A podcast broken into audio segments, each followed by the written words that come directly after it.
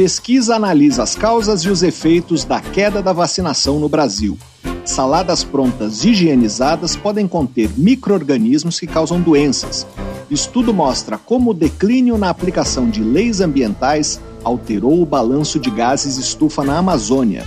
Levantamento avalia impactos na biodiversidade causados por um grande derramamento de petróleo na costa brasileira em 2019.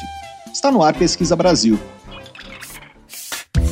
Pesquisa Brasil, uma parceria Revista Pesquisa FAPESP e Rádio USP.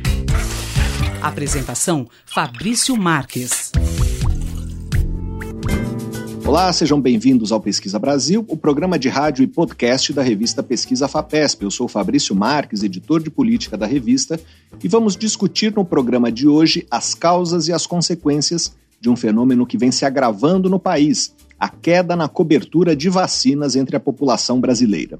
Um estudo mapeou a evolução da cobertura da vacina tríplice viral, que protege contra infecções causadas pelos vírus do sarampo, da cachumba e da rubéola, e identificou três fases de declínio entre 2006 e 2020. Outro destaque do programa é o trabalho da química Luciana Gatti, do Instituto Nacional de Pesquisas Espaciais, o INPE. Desde 2010, ela lidera um grupo que já coletou milhares de amostras do ar em diferentes regiões da Amazônia utilizando aviões de pequeno porte. Isso para analisar como a floresta absorve e emite gases de efeito estufa, como dióxido de carbono. Vamos conversar também sobre os resultados de um levantamento que mostra que aquelas saladas prontas já higienizadas vendidas em supermercados às vezes contém bactérias causadoras de doenças. E vamos falar também sobre as consequências para a biodiversidade do mais extenso derramamento de petróleo registrado no litoral do país em 2019. Você pode acompanhar o conteúdo de Pesquisa FAPESP nos nossos perfis nas redes sociais. Nós somos arroba Pesquisa FAPESP no Facebook e no Twitter e no Instagram e no Telegram, arroba pesquisa underline FAPESP. Nosso site é o revistapesquisa.fapesp.br e lá você pode ouvir o Pesquisa Brasil quando quiser e também pode se cadastrar na nossa newsletter. Assim você acompanha a nossa produção de reportagens, vídeos e podcasts e se você quiser fazer uma pergunta, uma crítica, um comentário, você pode escrever para o e-mail pesquisabr@fapesp.br, repetindo pesquisabr@fapesp.br. Pesquisa Brasil. Uma parceria da revista Pesquisa Fapesp e Rádio USP. apresentação Fabrício Marques.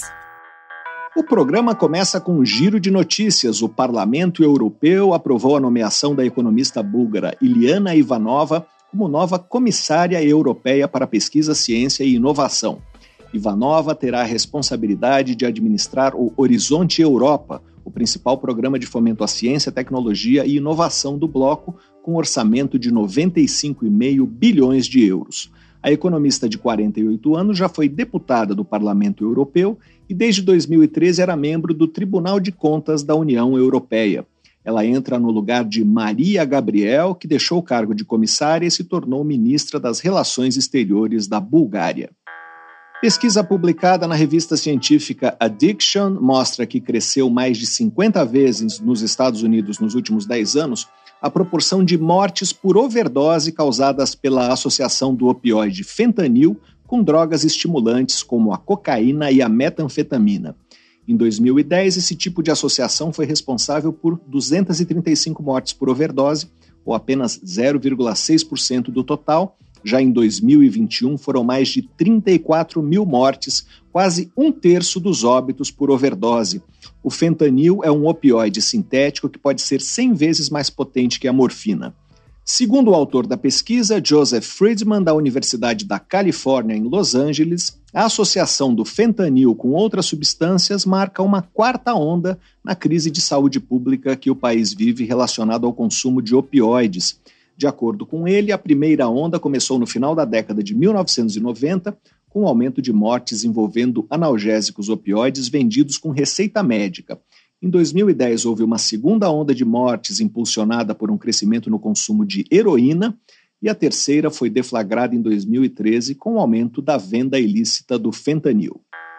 Um simpósio que vai ocorrer na Unicamp entre os dias 19 e 20 de outubro comemora os 10 anos do consórcio Lead Optimization Latin America, LOLA, uma parceria entre a USP e a Unicamp, cujo objetivo é descobrir medicamentos para doenças tropicais negligenciadas. O evento vai reunir pesquisadores interessados em compartilhar conhecimento e avançar nos esforços para descobrir remédios para doenças infecciosas que afetam pessoas em áreas endêmicas, como a América Latina. A programação pode ser conferida no site www.lola10.com.br. Morreu no dia 8 de setembro, aos 72 anos, o engenheiro Alberto Setzer, pesquisador do Instituto Nacional de Pesquisas Espaciais, o INPE, que era a principal referência no país no monitoramento de queimadas e incêndios florestais. Ele foi o idealizador do programa Queimadas do INPE, criado em 1998. Setzer sofreu um infarte. Pesquisa Brasil. Entrevista. A química Luciana Vani Gatti é uma especialista em fazer medições precisas de gases causadores do efeito estufa. Desde 2010, seu grupo já coletou milhares de amostras do ar em diferentes regiões da Amazônia, utilizando aviões de pequeno porte. Isso para analisar como a floresta absorve e emite gases de efeito estufa, como CO2. Os frutos desse trabalho garantiram a Luciana Gatti um lugar extraordinário na ciência brasileira. Ela já publicou como autora principal três artigos científicos na revista Nature, uma das mais prestigiadas do planeta. Em um deles, de 2014, ela mostrou que a Amazônia emitia mais carbono do que era capaz de absorver em anos de estiagem. Em 2021, ela publicou um outro artigo indicando que o desmatamento e as mudanças climáticas estavam comprometendo a capacidade da floresta de retirar do ar o CO2, em especial na sua porção oriental. E o artigo mais recente, publicado agora em agosto, analisou os efeitos do declínio na aplicação das leis de proteção ambiental na Amazônia, como as políticas públicas de controle de desmatamento nos anos de 2019 e 2020. O estudo identificou um aumento de 122% nas emissões de CO2 na região, associado a um crescimento de 80% do desmatamento e de quase 700% da exportação de madeira bruta uh, de origem amazônica. Luciana Gatti coordena o Laboratório de Gases de Efeito Estufa do Instituto Nacional de Pesquisas Espaciais, o INPE, onde lidera um projeto temático apoiado pela FAPESP sobre o balanço de carbono na Amazônia. Também é professora de pós-graduação do curso de Ciência do Sistema Terrestre do INPE. Ela vai conversar com o Pesquisa Brasil agora. Olá, professora, seja bem-vinda. Muito obrigado por aceitar o nosso convite mais uma vez. Eu que agradeço o convite, é um prazer estar aqui. Professora, publicar três artigos na revista Nature não é um feito comum. É, queria que falasse sobre o caminho que a senhora trilhou para alcançar esse resultado em um país em que as mulheres pesquisadoras ainda lutam por reconhecimento. É, o que a senhora diria para uma jovem pesquisadora uh, que quer chegar a um resultado semelhante? Olha, eu sou uma pessoa que eu valorizo a qualidade da, da ciência produzida, o resultado, a, a, história científica que eu descobri, que eu vou contar, e, e não valorizo o número de publicações.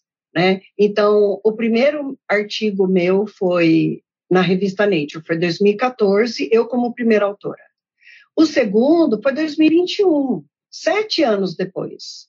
Né? Eu poderia ter escrito um monte de artigos nesse meio tempo, eu poderia, que seriam variações daquilo que eu fiz em 2014.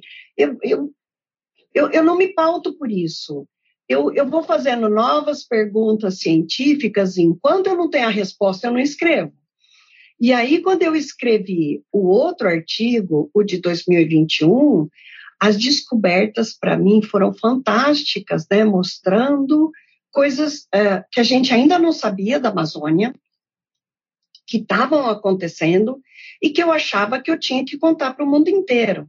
Então, aí aconteceram duas coisas. A primeira, a, a, a minha postura de priorizar a ciência e não o currículo, Número dois, uh, de não ter pressa, não ter pressa e só ir atrás de, de publicar quando eu realmente descobri algo muito relevante.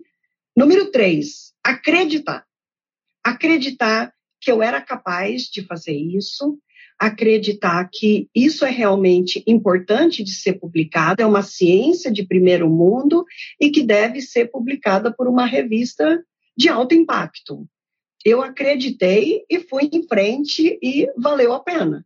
E tem um outro aspecto. A revista científica de alto impacto, você pensa que aquilo que você descobriu dá uma grande manchete, é uma grande novidade científica? Esse, na verdade, é o tipo de artigo que essas revistas estão interessadas.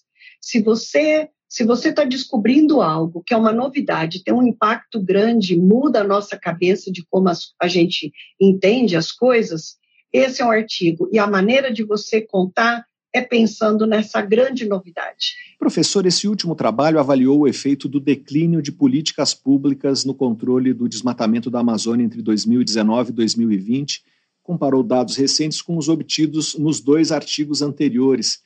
Eu queria que a senhora explicasse rapidamente quais foram as principais contribuições eh, desses três artigos. O primeiro artigo, a gente descobriu o quanto a condição climática afeta o funcionamento da floresta. 2010 foi uma grande fonte, 2011 foi neutro. Foi essa a novidade. O, o artigo seguinte, o de 2021, nós aprendemos muitas coisas que por si só foram grandes manchetes, né? A primeira é que a Amazônia já não é mais um sumidouro de carbono. Bom, aqui a gente tem que fazer um parênteses. Quando eu falo Amazônia, eu não estou falando só da floresta. Eu estou falando da resultante de tudo que está lá na região amazônica. A floresta mais as atividades humanas, porque como a gente mede gás de efeito estufa na atmosfera, nós estamos vendo a resultante de todos os processos. Então, isso quer dizer o seguinte: as emissões humanas estão superando a capacidade da floresta de remover carbono. É isso que quer dizer esse resultado. Isso por si só chocou todo mundo, né? Foi, eu dei entrevista para muitos e muitos países, foi assim impressionante como impactou. A segunda grande notícia é o quanto o desmatamento por si só já estava também causando uma mudança na condição climática daquela região muito desmatada e provocando impactos na floresta que faziam ela emitir mais. A região leste, 30% desmatada, emite oito vezes mais carbono que a região oeste, apenas 11% desmatada. Isso também é uma grande novidade, até hoje não estão nos modelos, mas foi muito importante publicar isso para que aqueles que estão é, no desenvolvimento da modelagem incluam essa modificação no funcionamento da floresta em função da mudança climática, que vai estressar o funcionamento da natureza. Isso não está na modelagem.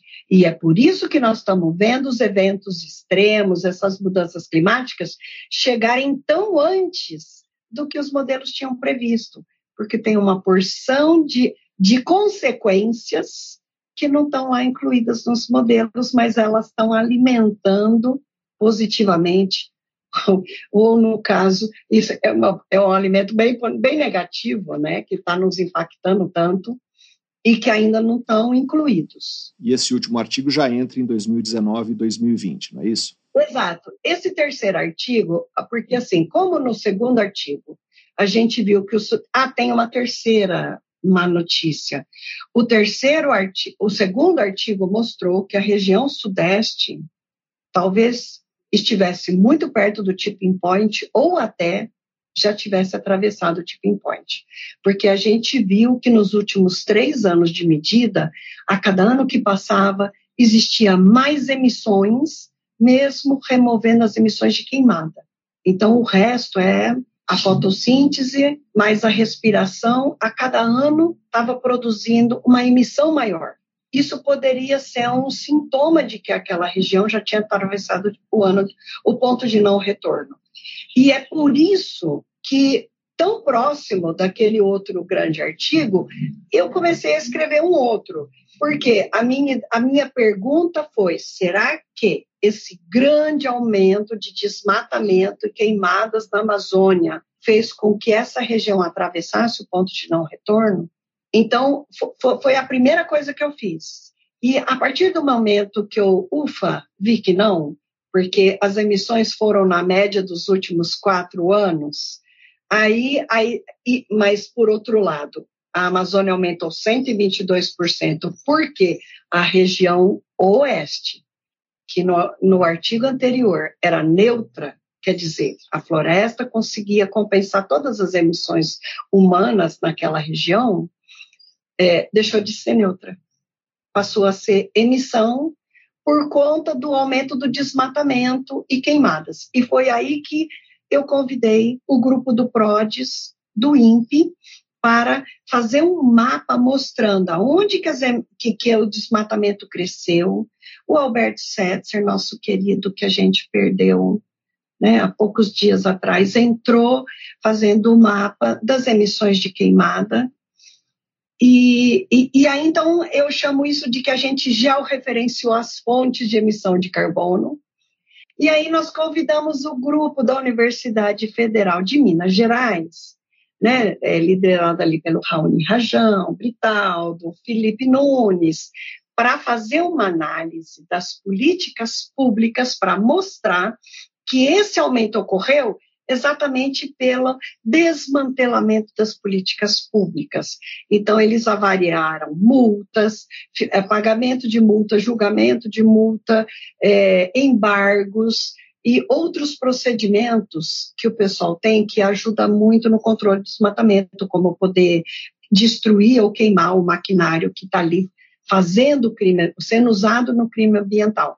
Então, assim, foi um artigo completamente diferente, que usou o período de 2010 a 2018 como base comparativa para todos esses setores, na área das emissões de carbono, na área de desmatamento, na área de queimadas e na área da das políticas públicas.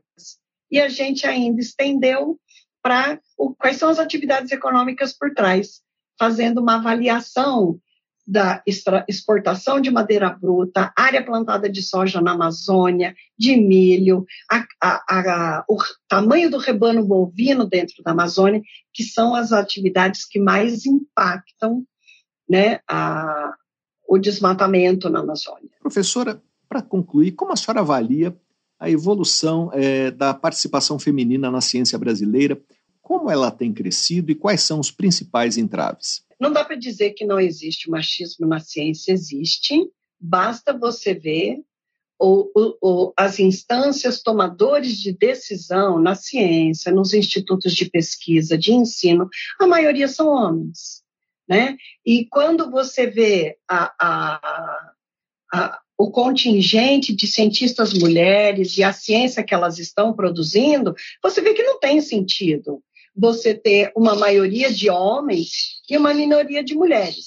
E eu queria dizer que esse, esse, uh, esse projeto que gerou três artigos na Nature, que é uma das revistas de maior impacto científico de todas as áreas da ciência, onde uma cientista brasileira foi a primeira autora, né? É, é, é assim, é uma prova de que não tem sentido o machismo na ciência, de que nós temos grande capacidade. Então, assim, eu me sinto muito feliz por estar contribuindo para duas coisas, para dizer a ciência brasileira é uma ciência de primeiro mundo. Não tem diferença da ciência que se faz lá fora da ciência que se faz aqui dentro. E se a gente puder dizer que tem diferença, nós somos muito criativos. Porque com muito menos condição, muito menos financiamento, a gente é criativo a ponto de driblar essas limitações que a gente tem e gerar ciência altamente relevante. Então, tanto do ponto de vista de valorizar a ciência brasileira, como do ponto de vista de dizer não tem o menor sentido a gente ter mais homens em posições de decisão, de relevância, do que mulheres na ciência, né? mostrando que a gente faz a ciência de mesmo nível. Bom, eu, eu queria reforçar que esse, esse feito da gente ter uma ciência brasileira que foi produzida no Brasil, a ciência foi desenvolvida, que foi gerada principalmente por brasileiros, tanto que o primeiro autor, a primeira autora, é cientista brasileira, é para a gente acreditar no que a gente faz, é para a gente valorizar a ciência brasileira, e eu espero que isso seja um incentivo para todos os cientistas brasileiros mas acima de tudo, para cientistas, acreditem em vocês, a gente tem exatamente a mesma capacidade. Não tem diferença nenhuma. Não estou falando que mulher é superior a homem, não. Eu quero dizer o seguinte, meninas, acreditem em vocês. Nós conversamos com Luciana Vani Gatti, pesquisadora e professora do Instituto Nacional de Pesquisas Espaciais, o INPE. Professora, muito obrigado pela sua entrevista. Foi um prazer. Pesquisa Brasil, o programa de rádio da revista Pesquisa FAPESP. A queda na cobertura vacinal no Brasil é um fenômeno que vem crescendo nos últimos anos. Um estudo conduzido por pesquisadores do Brasil e do Reino Unido, publicado na revista PLOS Global Public Health, mapeou a evolução nos municípios brasileiros da cobertura da vacina tríplice viral, que protege contra as infecções causadas pelos vírus do sarampo, da cachumba e da rubéola, e demarcou três fases de declínio na imunização entre os anos de 2006 e 2020 nós vamos conversar agora com uma das autoras desse trabalho, a epidemiologista Ana Paula Sayuri Sato, professora da Faculdade de Saúde Pública da USP. Em um outro artigo, ela também constatou que a pandemia de Covid-19 intensificou as desigualdades em saúde no Brasil e reduziu ainda mais a cobertura da vacina contra o sarampo nos municípios com maior vulnerabilidade social. Olá, professora, seja bem-vindo ao Pesquisa Brasil. Muito obrigado por participar do programa. Olá, eu que agradeço pelo convite. Professor, esse estudo mostrou que teve três fases de declínio distintas no período entre 2006 e 2020 eh, nas coberturas vacinais.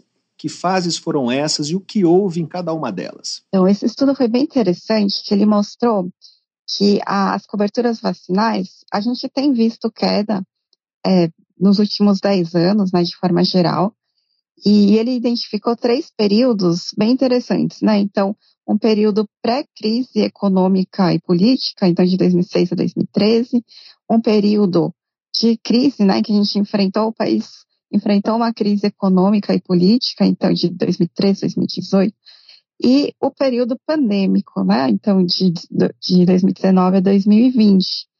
Então, é, a, a queda das coberturas vacinais, a gente tem visto principalmente né, de forma mais acentuada a partir do ano de 2015. E tem diversas explicações né, para essa queda, inclusive, né, incluindo a questão da crise econômica e política que o país enfrentou, que vai é, acarretar, então, consequências no, na, na estruturação e no nosso sistema de saúde e, consequentemente, afeta as coberturas vacinais. Quer dizer, a desorganização do sistema de saúde seria o fator de maior destaque, é isso?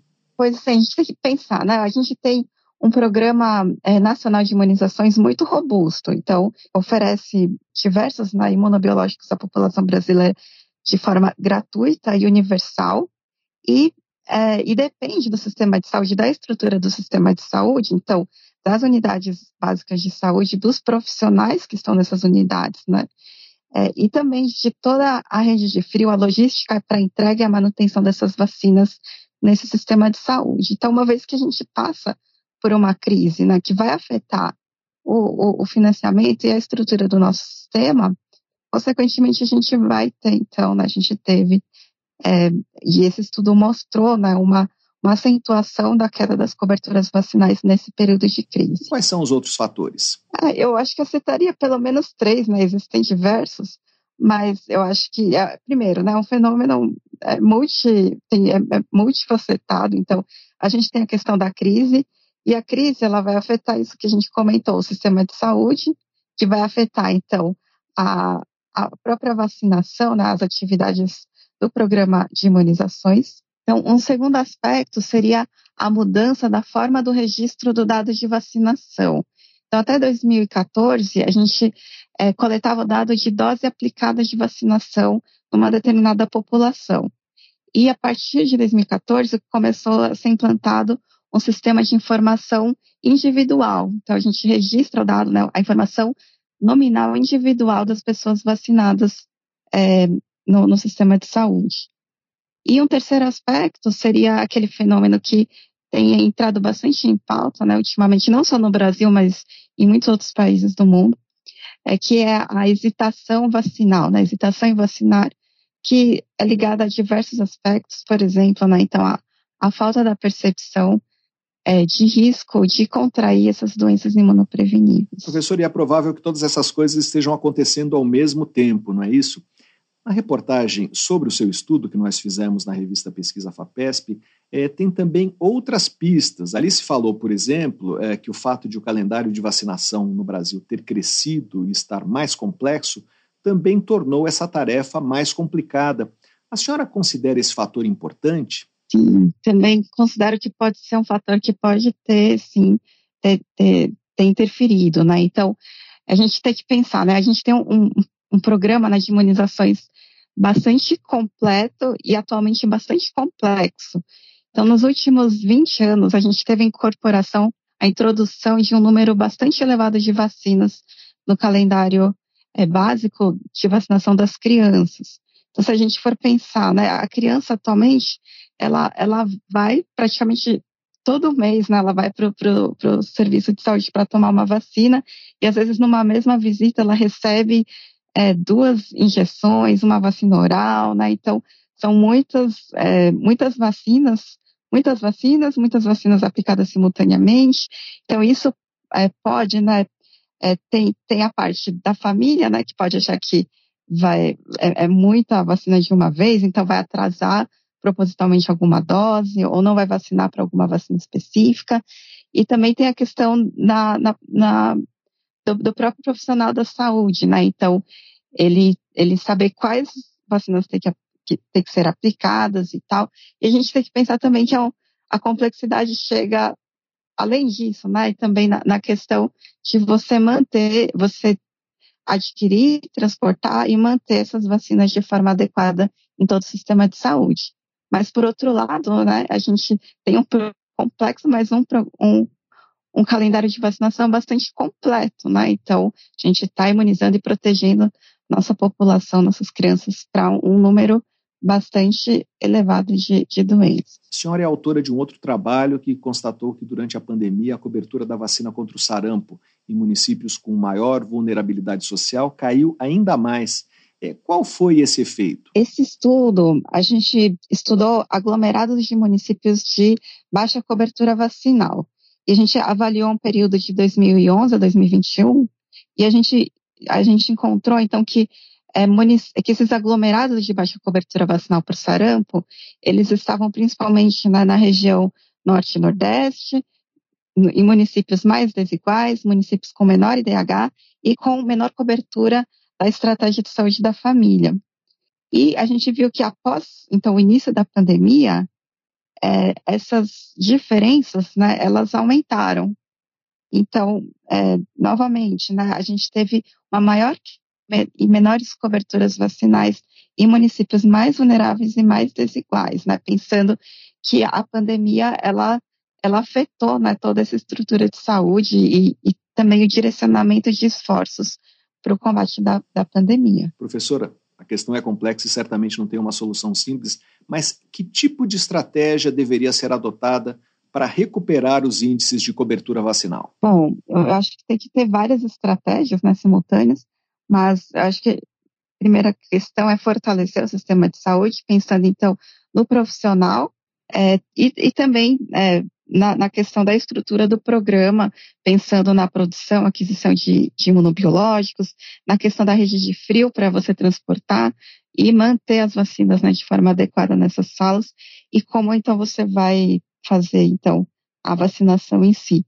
Eu acho que teria que ter é, ações, né, então extramuros fora da, do serviço de saúde, então ações ligadas né, a, a, a escolas, por exemplo, vacinação em escolas, intersetoriais vinculados, por exemplo, a programas de benefícios sociais. Nós conversamos com a epidemiologista Ana Paula Sayuri Sato, professora da Faculdade de Saúde Pública da USP. Professora, muito obrigado pela sua entrevista. Obrigada, eu que agradeço. Segundo dados do Ministério da Saúde, o Programa Nacional de Imunizações, o PNI, distribui de forma gratuita no Brasil cerca de 300 milhões de doses de imunobiológicos por ano, entre vacinas, soros e imunoglobulinas. No calendário brasileiro de vacinação, são oferecidos 17 imunizantes para o público infantil, 7 para adolescentes, cinco para adultos idosos e três para gestantes. Considerado um dos mais bem-sucedidos programas de vacinação do mundo, o PNI foi criado em 1973 e completa 50 anos agora em setembro. Nós vamos conversar agora com a socióloga e epidemiologista Carla Domingues, que foi a coordenadora do Programa Nacional de Imunizações entre 2011 e 2019.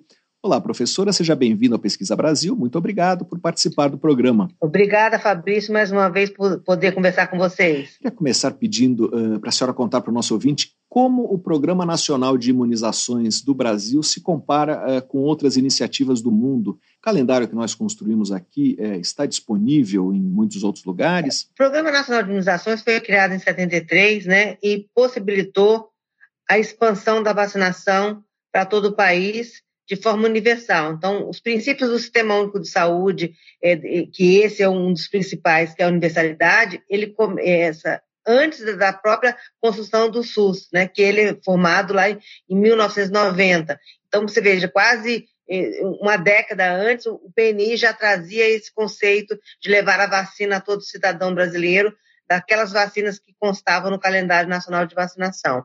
É, esse programa ele é, foi estimulado pela Organização Pan-Americana da Saúde, que conclamou todos os países membros né, para criarem seus programas de vacinação.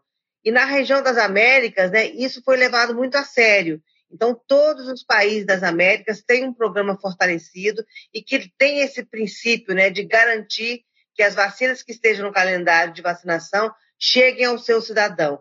Então, a gente sai na frente, né? Essa recomendação da, da Organização Pan-Americana de Saúde acontece em 74, mas o PNI é criado em 73. Então, a gente realmente levou esse estímulo, né, de que num país continental como o Brasil era possível ser feito isso, né? E outros países com menor população, com menor dimensão geográfica, viram que também poderiam fazer e isso estimulou né, que as Américas realmente tivessem um programa fortalecido em, em comparação às outras regiões é, do, do, do, do, mundo. Professora, é, falando sobre a queda da cobertura vacinal, é, os desafios que nós temos agora para recuperar o terreno perdido são muito diferentes daqueles que nós enfrentamos no passado.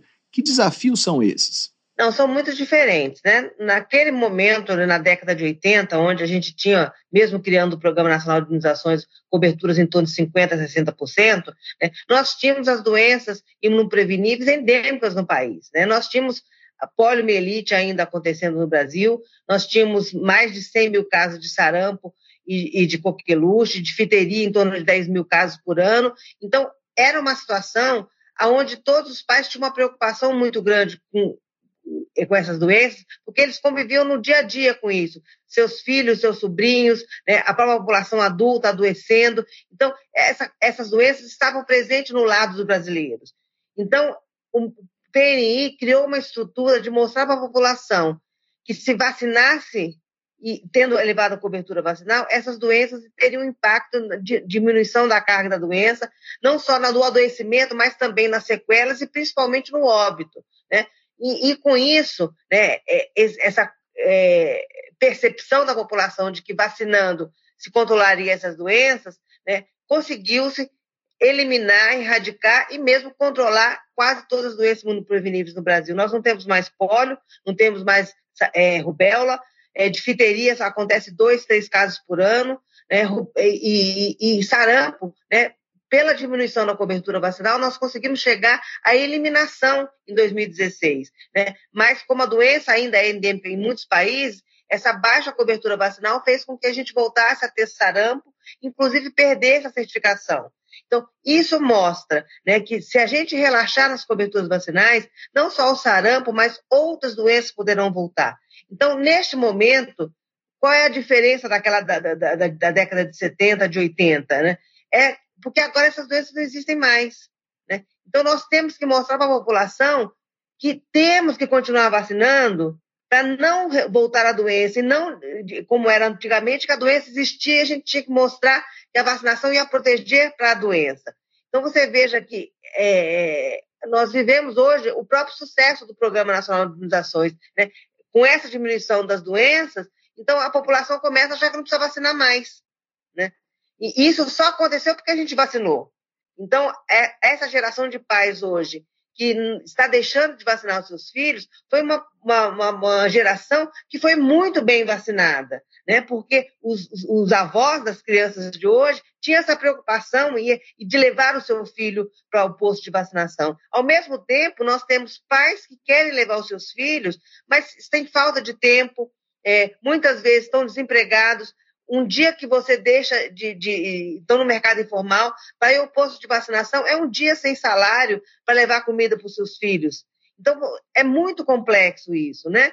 E, ao mesmo tempo, ainda temos outro desafio, que o calendário ficou muito complexo, né? Por essa extensão, hoje nós temos um dos calendários mais é, completos é, para problemas de saúde pública, é, com todas as vacinas recomendadas pela Organização é, Mundial da Saúde, estão no nosso calendário de vacinação, então, isso exige uma dinâmica muito forte do programa de imunização no, é, no, em cada município. Então, você tem que garantir vacinas a tempo, você tem que ter profissionais de saúde, você tem que ter uma estrutura para que a população chegue e seja devidamente vacinada. O que, que a gente tem vivido? O pai leva o filho para ser vacinado, aí muitas vezes está faltando vacina, falta profissional de saúde, tem fila, né, tem senha, esse pai acaba, mesmo indo ao posto de saúde, desistindo da vacinação.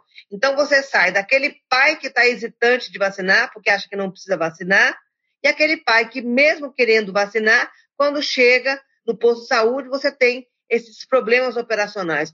Então, a gente tem que enfrentar essas duas frentes. Professora, é, tinha uma exigência de que a caderneta de vacinação dos filhos estivesse em dia para que as famílias mais pobres recebessem auxílio econômico do governo. E essa exigência foi flexibilizada.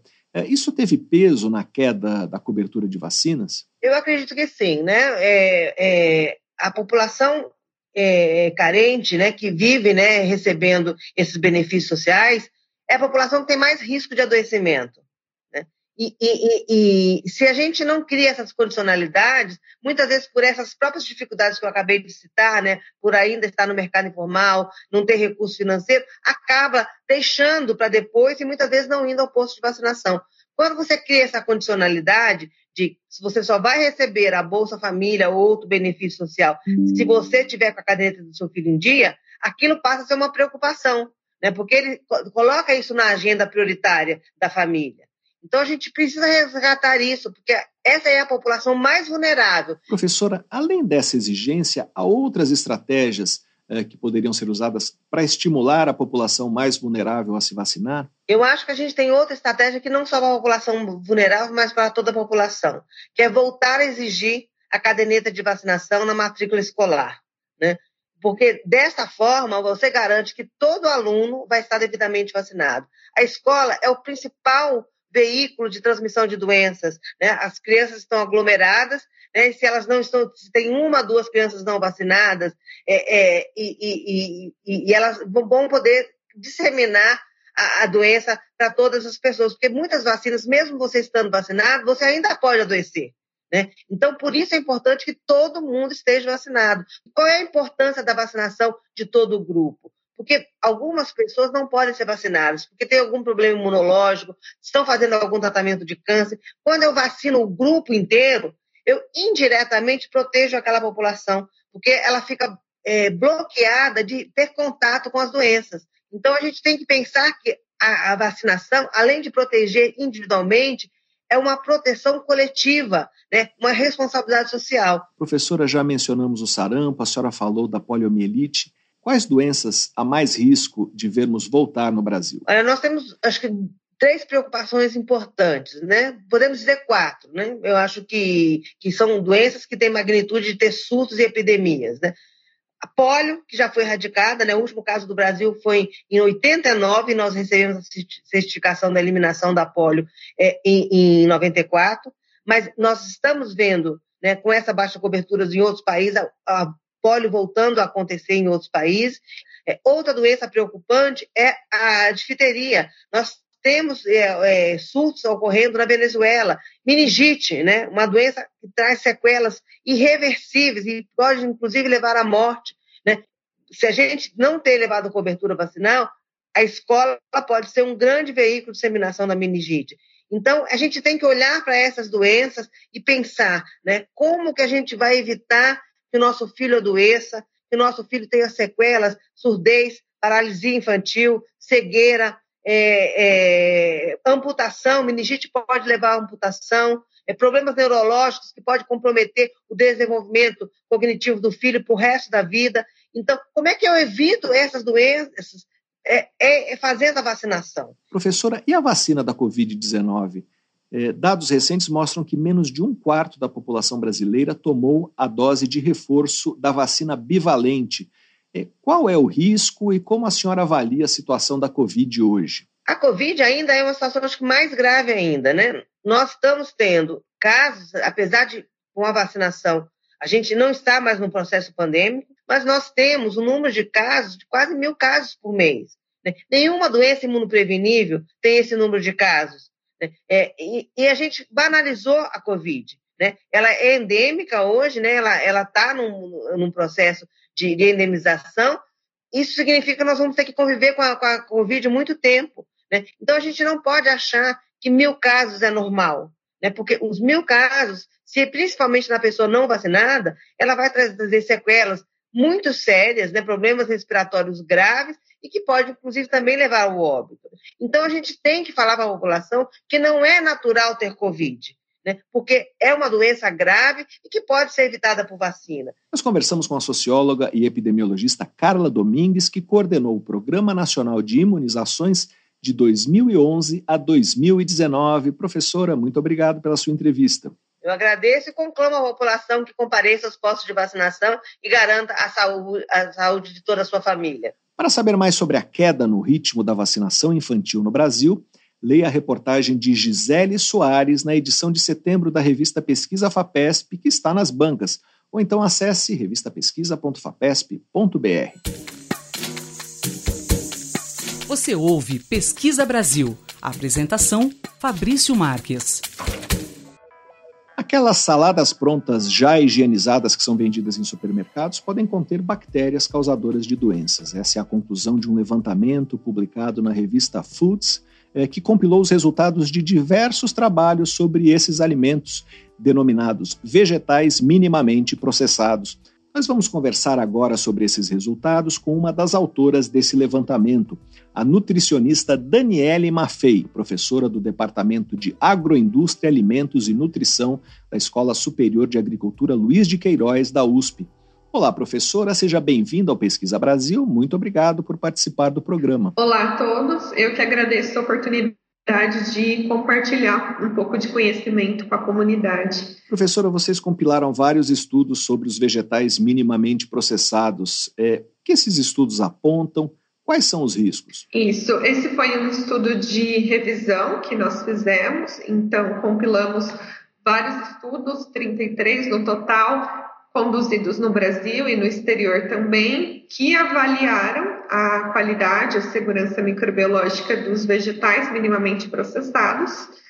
E o que nós observamos, né, que uma boa parte desses estudos tem encontrado a presença de microorganismos patogênicos, ou seja, microorganismos capazes de causar doenças nas pessoas, como salmonella, listeria monocitógenes, numa prevalência aí variando de 0,2 até 33%. Isso é um alerta, uma vez que esses vegetais são, na maioria das vezes, vendidos como prontos para o consumo, né? A pessoa não precisa, não precisaria higienizar novamente em casa. Isso acende um alerta em relação à possibilidade de falhas durante o processo de produção, para a gente estar tá tendo a ocorrência desses micro-organismos. Professora, falando dos vegetais minimamente processados, qual é a definição exata deles? Isso são vegetais frescos ainda, como os in natura, mas a diferença é que eles são processados a nível de indústria, então eles passam por várias etapas, como seleção, corte, é, descascamento, se for o caso, pré-lavagem, sanitização ou desinfecção, enxágue, centrifugação, e daí são embalados.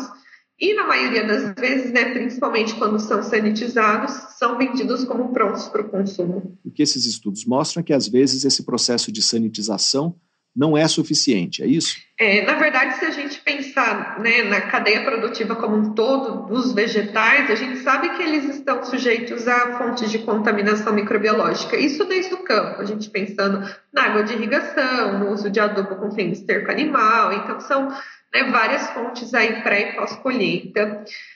Quando a gente fala do minimamente processado, a gente fala de um produto que, a nível de indústria, ele passa por várias etapas, incluindo a sanitização ou desinfecção, que é a principal ali que tem como objetivo não só reduzir a carga microbiana que pode estar presente, mas o objetivo principal é eliminar esses micro-organismos patogênicos, porque se estiverem presentes, geralmente estão numa população baixa e evitar a ocorrência de contaminação cruzada ali durante o processo de produção.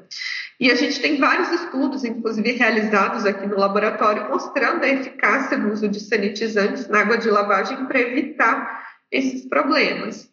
Porém, o fato dos estudos, tanto no Brasil quanto fora do Brasil, estarem encontrando esses micro-organismos é, patogênicos nas amostras, acende esse alerta em relação a possibilidade de falhas e a qualidade, a segurança né, microbiológica do produto. Que tipo de problema à saúde esses microorganismos costumam causar? Depende muito do microorganismo em si, né, do agente etiológico, das condições de saúde do indivíduo afetado, mas no geral a grande maioria leva um quadro de gastroenterite, então sintomas como diarreia, vômito, mal-estar de maneira geral, e dificilmente as pessoas associam a salada, né, por ser algo considerado aí saudável, mas a gente tem a problemática que é um alimento consumido cru, é um alimento que geralmente não é cozido, não passa por nenhuma etapa que possa eliminar o, o risco de contaminação. Então, se a gente pensar nos vegetais, a etapa ali de desinfecção, ela é que visa garantir essa eliminação. E em alguns, né, algumas pessoas, e dependendo do agente etiológico envolvido, a gente pode ter consequências até mais graves. Inclusive, a gente tem dados aí do Ministério da Saúde, né, a respeito dos surtos que ocorrem no Brasil desde 2000 Inclusive, uma parcela desses surtos tem sido associada ao consumo de vegetais. Professora, só para esclarecer, o risco de contrair essas doenças é, não tem a ver com a manipulação desses vegetais exatamente, é o mesmo que tem em relação aos vegetais frescos, não é isso? Sim, na verdade, quando a gente fala de vegetais, é, até pensando nos in natura, como são consumidos crus, estão sujeitos a fontes de contaminação, a recomendação que existe é de higienizá-los antes do consumo. Então, todos os serviços de alimentação, que incluem preparações é, onde eles servem saladas, eles precisam fazer o processo correto de higienização. E em casa a gente também pode estar fazendo isso, né? E não é simplesmente o lavar corretamente em água corrente ou então uso de vinagre, de detergente, que não tem eficácia e comprovada e pode causar até outros danos, né, dependendo do que a pessoa utilizar. A recomendação que a gente tem é o uso de hipoclorito, então, basicamente água sanitária.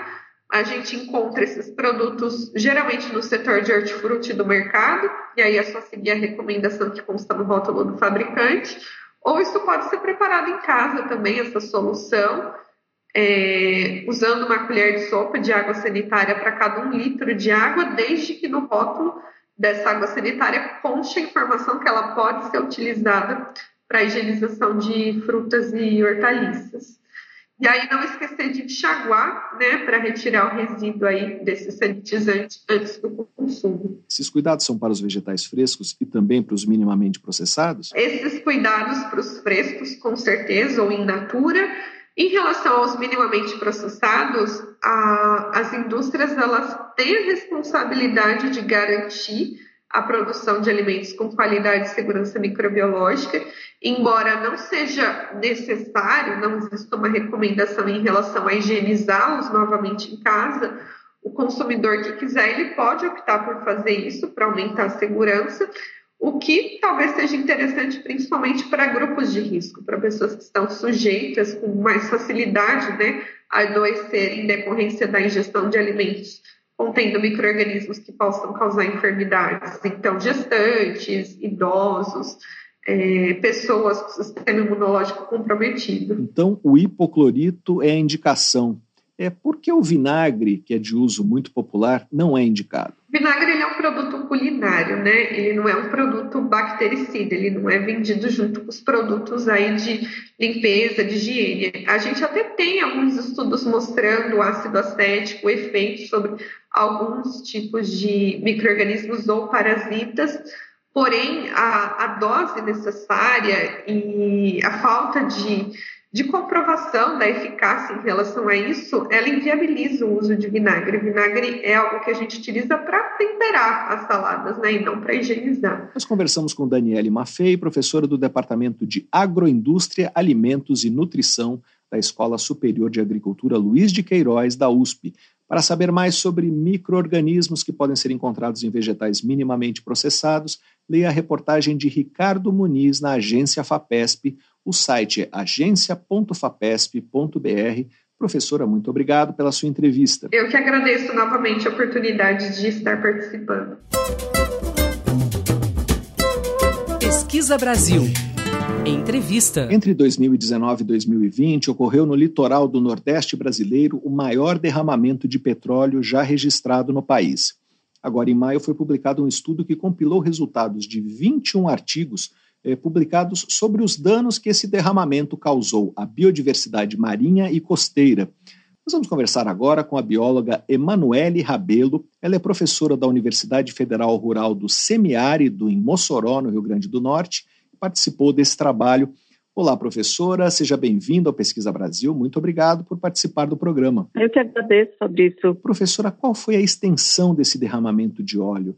Que lugares ele atingiu? É, a gente teve esse derramamento de óleo, ainda de origem misteriosa para a gente da comunidade científica, que ele aconteceu no final de 2019, começo de 2020, e, e ele ocorreu numa extensão de aproximadamente 2.900 quilômetros da costa brasileira, e, e esse derramamento ele atingiu 11 estados do país. Então, foi o maior desastre de derrame de óleo que já, já aconteceu no Brasil e teve uma extensão muito grande. E e o efeito disso foi muito grande também, bem negativo. Quais foram os principais impactos ambientais uh, que ele causou? É, de acordo com, com esse levantamento que eu e o professor Marcelo Soares, da Universidade Federal do Ceará, fizemos, a gente percebeu que alguns trabalhos já mostraram os efeitos a curto prazo. Né? A gente tem quatro anos do, do ocorrido então, a gente já tem alguns efeitos a curto prazo em vários, em vários organismos marinhos, em vários ecossistemas marinhos também, inclusive em unidades de conservação e espécies ameaçadas. E dentro desses, desses impactos que já foram verificados a, a curto prazo, né, em pouco tempo, vem a mortalidade, veio alteração na reprodução de muitas espécies, a nível de produção de de, de óvulos, de espermatozoides dos animais, de larvas, de ovos, diminuição da quantidade de ovos, de peixes, de vários outros animais. Mutações também aconteceram em alguns animais marinhos, alterações no comportamento e também uma redução da, da abundância desses animais. Então, muitos ambientes tiveram uma redução do número de indivíduos, do número de espécies. Então, a gente teve um impacto desse derramamento tanto a nível fisiológico, no corpo desses animais, a nível de reprodução, de comportamento, tanto também pela ocorrência deles, que muitos deles diminuíram a abundância e o número de espécies em alguns ambientes. Professora, que espécies foram mais prejudicadas? Olha, a gente teve, Fabrício, a ocorrência do dano é, invertebrados, como, por exemplo, corais, esponjas, crustáceos, né, moluscos, e também animais vertebrados, como peixes, tartarugas, aves marinhas também. Então, a gente teve um impacto muito grande nesses animais, fora os que ainda não foram estudados né, a longo prazo. Então, a gente tem uma série de, de animais, alguns inclusive até ameaçados de extinção, como algumas espécies de tartaruga, o peixe-boi, algumas aves marinhas, também foram afetadas por esse impacto, tanto direto, pelo fato deles terem sido é, sujos pelo óleo, né, oleados, ou pelo fato deles terem ingerido e entrado em contato com as substâncias tóxicas do óleo, que causaram esses, esses problemas que eu falei anteriormente. Professora, esse impacto ainda persiste? É, todo o óleo já foi absorvido? Ainda tem lugares em que o depósito de óleo prejudica os ecossistemas? Ah, sim, com certeza. Primeiro porque o, o óleo é, aquela borra preta que a gente vê do óleo, ele é só um dos problemas, porque o maior problema, Fabrício, são as substâncias químicas que esse óleo ele fica liberando na água do mar. Então, são substâncias solúveis, né, presentes no petróleo, como benzeno, tolueno, chileno, que são substâncias que elas passam muito tempo no ambiente, elas não são deterioradas, não são degradadas, não são digeridas pelos animais. Então, essas substâncias elas ficam por décadas no oceano causando impacto. Fora isso, boa parte do óleo a gente acredita que ele esteja no fundo do, do mar, que ele possa ter afundado e eles estão lá presos no fundo, misturados ao sedimento, que acaba retendo também esse óleo. Então, a gente vai ter impactos desse acidente ainda muitos anos por frente, seja pelas substâncias solúveis que ficaram na água, que saíram do óleo e ficaram na água, seja também pelo fato de ter muito óleo ainda preso em algum local, no fundo, ou em recifes submersos, ou em bancos de plantas marinhas, que, que esse óleo pode ter ficado preso. Então, em algum momento, esse óleo pode soltar, ou mesmo lá no ambiente, ele pode estar exercendo um efeito negativo, liberando essas substâncias tóxicas presentes no óleo. O levantamento indicou que, embora as manchas de óleo tenham chegado a pelo menos 10 ecossistemas, os estudos mapeados detectaram impacto só na metade deles. As consequências não foram avaliadas em todos os lugares é, por onde o óleo se espalhou? Não, ainda não. É, esses estudos eles precisam ser realizados em algumas áreas de mais difícil acesso. Então, os estudos foram feitos principalmente em áreas de mais fácil acesso, como os recifes de praia, as praias arenosas, os estuários, que são locais onde o óleo chegou e que os pesquisadores têm mais acesso a esses ambientes, mas, por exemplo, os recifes mais submersos, as áreas mais, mais longe da costa, onde a gente tem uma dificuldade maior de acesso, eles precisam realmente ser estudados ainda. Então, em muitos locais onde o ouro chegou, e que ainda não foram estudados nesse ponto de vista da biodiversidade, né, os efeitos na biodiversidade marinha. Mas os estudos estão avançando e existem vários grupos de pesquisa hoje no Brasil. Professora, e o que se sabe até agora sobre a origem desse óleo? É, o que se imagina que aconteceu? A gente tem algumas, algumas especulações, né? A gente não tem certeza exatamente da origem desse óleo, mas é um óleo que ele provavelmente ele é de origem grega, um óleo refinado. A gente é, foram feitas algumas análises químicas e verificaram que não é o, óleo cru, que na verdade ele estava sendo transportado para ser combustível, estava sendo armazenado nesse navio de origem ainda incerta. Mas existe também a especulação de que esse óleo possa ter vindo de alguma carga de algum navio naufragado. Essa é uma hipótese que a gente tem também, mas a, a evidência maior é de algum navio que estava passando é, pelo oceano e por algum motivo, algum problema, esse óleo foi liberado e a gente ainda não tem essa resposta exatamente da, da origem. Isso, de onde veio esse óleo, quem são os verdadeiros culpados e, e para quem que vai né, a consequência desse acidente. Então, infelizmente, isso a gente não, não, não saberia dizer com, com precisão. Nós conversamos com a bióloga Emanuele Rabelo, professora da Universidade Federal Rural do Semiárido, em Mossoró, no Rio Grande do Norte, para saber mais sobre o impacto ambiental do derramamento de óleo que atingiu o litoral do Nordeste brasileiro entre 2019 e 2020. Leia a reportagem de Sara Schmidt no site revistapesquisa.fapesp.br. Professora, muito obrigado pela sua entrevista. Eu agradeço, Fabrício. Muito obrigada.